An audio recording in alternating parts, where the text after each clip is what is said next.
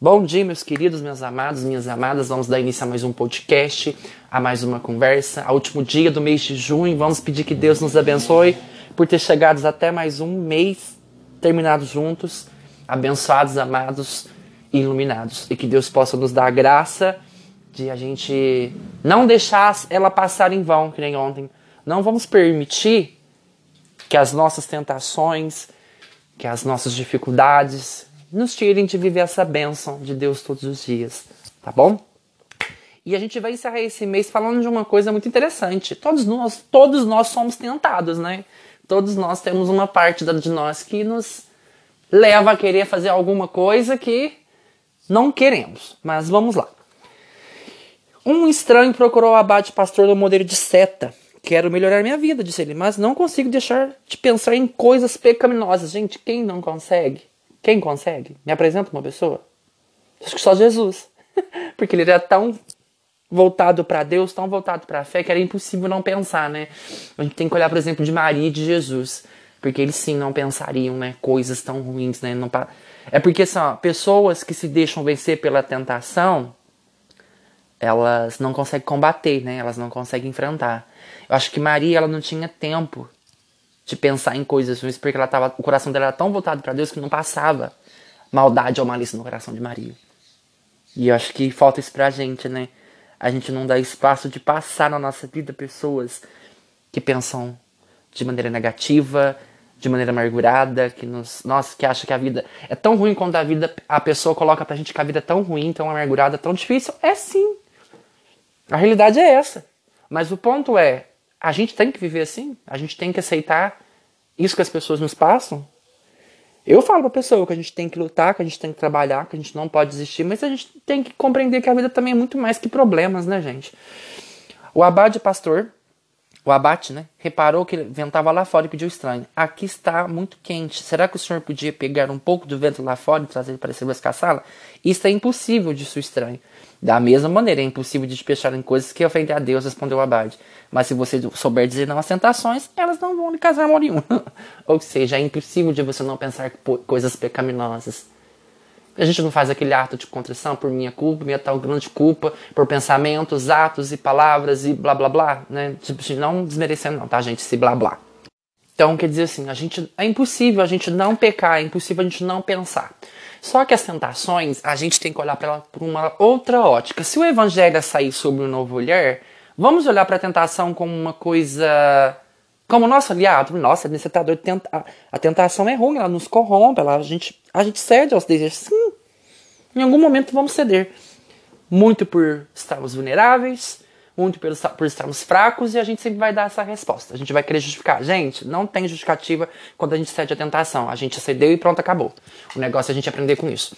Por que, que a tentação é nossa moralidade? É porque Jesus ainda chamou a atenção dos seus discípulos quando estava orando, orando no Horto das Oliveiras. Olha o que ele falou: Vigiai e orai para que não entreis em tentação. O espírito está pronto, mas a carne é fraca. Eu posso fortalecer meu espírito que for, posso orar o que for, eu posso lutar. Por exemplo, dá um exemplo agora. Eu sou muito tentado a estressar, por exemplo, barulho, barulho me incomoda. Quando eu fiz o treino de oratória, quando as pessoas estavam lendo, eu estava concentrado no meu amigo, que o barulho não me incomodou, porque eu não posso permitir que o barulho de fora incomode o que está tá dentro. Só que quando eu vou falar o podcast, é muito ruim os barulhos que ficam atrás. Porque a minha rua, meu Deus, dá vontade de falar todo quanto é tipo de palavrão. É insuportável, gente. É insuportável. E eu não gosto de alimentar essas palavras, sabe? Isso parece que é como se minha consciência me dissesse: isso me condena, isso me faz mal. Isso me faz mal. Ter que estressar com barulho, ter que estressar para lançar um, um, ruído atrás. É muito ruim, gente. É muito ruim, não é bacana, não é legal. Então, quer dizer assim, por mais que eu lute, eu alimente. Então, eu tô nesse processo de não deixar que o barulho saia no fundo do podcast ou, ou atrapalhe a minha vida, que eu perco foco. É a minha maior batalha. É não estressar ra é racionalizar que a rua onde eu moro é horário de pico, é um tal de descer moto barulhenta, carro de lixo, quando não é meu cachorro late, nossa gente, eu já fico, eu fico doido, sabe? Já me descontrolo. Então eu tô tentando buscar essa paz interior no meio dessa barulhada toda, ser sereno. E vou falar para vocês, não é fácil. Então eu fico tentado a xingar. Eu fico tentado a mandar tomar naquele lugar, sabe? É muito ruim. Mas eu tô falando como é que é essa parte da tentação. Mas aí eu vejo ela como uma aliada. Por exemplo, se isso é o que me atrapalha, o que me incomoda, eu tenho que buscar um lugar onde não tem tanto barulho. Mas não adianta nada eu querer fugir do barulho se qualquer ruído, o barulho maior vem de dentro, né? Aí eu não posso ir lá, porque eu sei que eu vou pecar, porque eu sei que eu vou tentar. Aí não adianta, né? A gente tem que fugir, mas em algum momento a gente tem que lidar com essas tentações. Tanto o leque lá em Coríntios ainda fala assim pra gente, ó. Não vos sobreveio tentação alguma que vos ultrapasse as forças humanas. Ou seja, não vem uma tentação maior daquilo que você não pode suportar.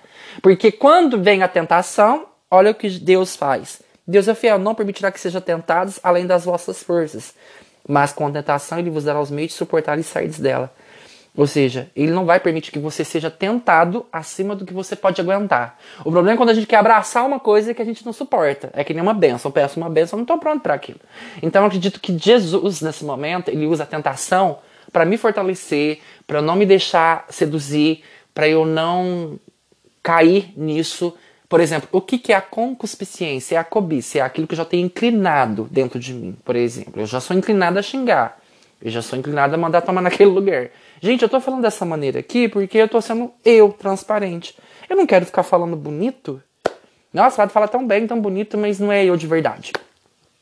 Não sou eu, eu não sou nem um pouco fofo, eu não sou nem um pouco afetuoso, eu sou muito mais agressivo, mas quanto mais eu chego perto da minha essência, mais eu amadureço ela, mais eu tempero as minhas emoções, mais eu vou lidando com aquilo. Então, essa passagem aqui ela está interpretada de modo errado. Eu sigo uns, uma, umas páginas que ensinam muito sobre pregação, ensinam muito sobre a gente não interpretar errado. Entendeu? Como eu vejo para mim. Então eu vejo que a tentação ela me ajuda a ser uma pessoa melhor. Ela não é só uma coisa tão ruim de se ver. Ela faz parte do crescimento. Se eu não sou tentado, a minha, a minha alma não forja a crescer. Por exemplo, quando a gente vai fazer uma espada, ela tem que passar pelo fogo, passar pela, né, jogá-la dentro do, da fornalha para ela ser tota, totalmente moldada e ser provada. E a tentação é assim, ela, ela, ela nos molda, ela nos coloca no fogo ali para poder a gente conseguir a forma que ele deseja. Então a tentação é isso na, nas nossas vidas. Ele é o nosso maior aliado. Então se eu não me permite estressar, como é que eu vou amadurecer? Se eu ficar reprimindo como eu me sinto, não faz bem. Eu não me sinto bem reprimindo o que eu penso, o que eu sinto. Entendeu? O que eu, o que eu penso eu posso guardar para mim, mas o que eu sinto eu não posso. Pensar é mais fácil, porque eu estou filtrando, eu estou pensando, porque eu não quero magoar, porque eu não quero ferir. Mas quando a gente afeta as nossas emoções, que é o meu caso, me torna uma pessoa muito suscetível. Né? Eu dou margem para o inimigo sambar na minha vida, sapatear. Eu acho que às vezes o inimigo ri de mim. Por quê? Essas tentações ele te, ele te dá, mas você não é tentado sobre as forças, e ele te dá os meios de você sair dela. Então não vem uma tentação à toa na sua vida. Eu acho que a tentação vem por isso. Para ver se realmente você vai ser fiel, se você não vai pecar, se você realmente amadureceu, se você está sendo consciente na fé. Então Deus traz a minha consciência na fé. Através da tentação. A tentação é o diagnóstico de maturidade na fé. Olha para você ver que interessante. Eu nunca pensei em falar isso. A tentação é o diagnóstico da fé. Por quê?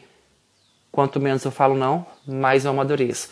Quanto mais eu cedo, mais eu preciso evoluir. Quando eu falo não, eu estou amadurecendo. Quando eu cedo a tentação, estou no processo de maturidade. Então quer dizer assim, fala sobre as tentações sobre você.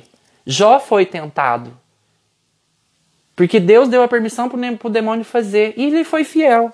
Então, às vezes, eu tenho que lembrar do meu coração, lembrar de Jó, que Jó não mereceu nenhuma da, daquilo. Foi fiel e no final ganhou tudo em dobro. E a gente fica desesperado, apavorado quando a gente cede, né? Só que, não, gente, só não usa uma coisa. Não tente justificar, ah, eu estava vulnerável, ah, eu estava bêbado, ah, eu estava fraco. Não é, não é resposta, gente. Você fez e pronto, acabou. É muito mesmo, não, eu fiz, não vou justificar ao meu, comportamento porque tá errado, eu me precipitei, eu me equivoquei, não devia ter feito isso e fiz. Pronto. Gente, é muito mais bonito. Quando a gente tenta explicar ou justificar, parece que pior. É como se você é, concordasse com o pecado, concordasse com o errado. É o tal de passar pano. Não pode, gente. Isso é uma coisa que a gente precisa tomar cuidado, não pode. É onde eu estou ancorando, sabe? E lá em Tiago ainda fala sobre mais a tentação, ó. Que Deus não tenta ninguém. Feliz o homem que suporta a tentação, porque depois de sofrer a provação, recebe a coroa da vida que Deus promete aos que o amam. Ninguém, quando for tentado, diga, é Deus que me tenta. Deus é inacessível ao mal e não tenta ninguém. Cada um é tentado pela sua própria concupiscência que atrai e alicia. A concupiscência, depois de conceber, dá à luz o pecado e o pecado, uma vez consumado, gera a morte. Não vos iludais, pois irmãos meus muito amados. Então Deus não tenta. Quem nos tenta? O inimigo. Mas espera aí, se eu não sou tentado, eu não tenho aquele desejo do meu coração, nunca tive vontade. Ah, mas Deus pode se utilizar. Deus pode usar. Ó, Deus não usa a gente, Deus se utiliza de meios para ver se nós não vamos cair em tentações. Olha que legal. Até sobre o demônio, até sobre o demônio Deus tem poder. Porque se ele deu poder para o demônio é, atormentar Jó, lá fala em Saul, então Deus não nos usa. Ele se utiliza de meios para nos formar. Eu não vejo Deus usando diretamente, você precisa fazer isso para não cair em tentação. Não. Ele usa as ferramentas que ele tem para me moldar, por exemplo. Então, Deus se utiliza das pessoas para ver se eu vou estressar, se eu vou perder o equilíbrio. Então, tipo assim, ó, então Deus se utiliza, ele dá as permissões para me questionar, para dar margem, para ver se realmente eu melhorei, para ver se realmente eu amadureci. Então, se você tiver essa cobiça, você vai ser atraído por ela, você vai ser seduzida por ela, e isso você vai se te arrastar. O problema é quando nós não amamos, o problema é quando nós amamos o pecado, né? Que a gente gosta dos, dos prazeres da carne.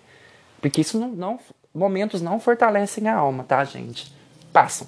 E um dia eu li uma, uma coisa que o padre Rufus falou. O problema não está em desobedecer a Deus, o problema está em obedecer à obra do maligno. E o inimigo ele é assim.